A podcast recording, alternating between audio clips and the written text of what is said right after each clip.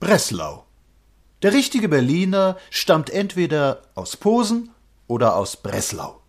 Man muss also wohl unterscheiden zwischen dem Breslauer Breslauer und dem Berliner Breslauer.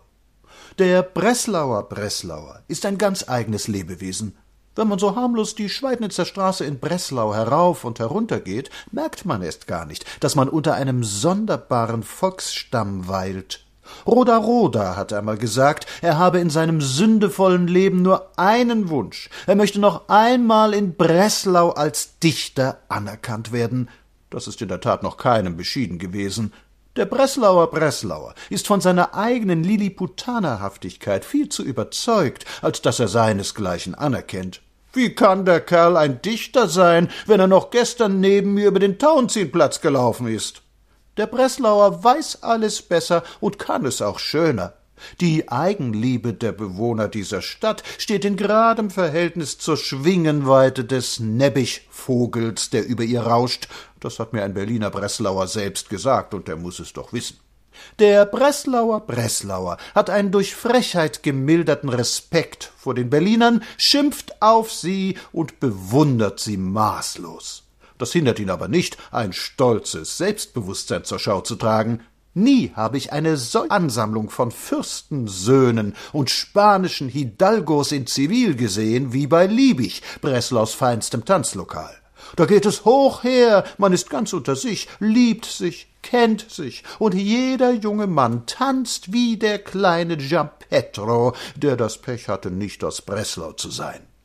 Nun leidet es aber sehr viele Breslauer nicht zu Hause, sie wandern aus, und da wird die Sache finster. Ein gut Teil des Berliner Debettkontos in der Welt geht auf die Breslauer, die viel forschere Berliner sind als die richtigen. Aus Breslau zu stammen, das ist keine ethnographische Bestimmung, das ist eine Weltanschauung. Ich kann Ihnen im Dunkeln alle Breslauer aus einer Gesellschaft heraussuchen. Der Berliner Breslauer ist eine gradlinige Natur. Er fragt dich einfach, wie viel du verdienst, ob du deine Frau liebst, wie oft und warum.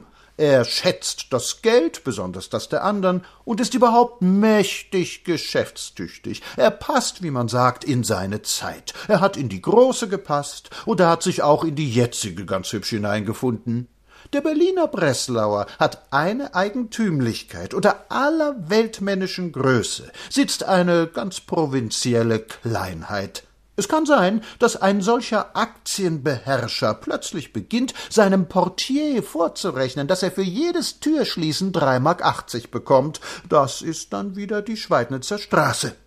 Aber nun habe ich es wohl mit der Berliner Haute Finance, mit dem größeren Teil der Literatur, dem Berliner Film und dem Theater auf Jahre hinaus verdorben.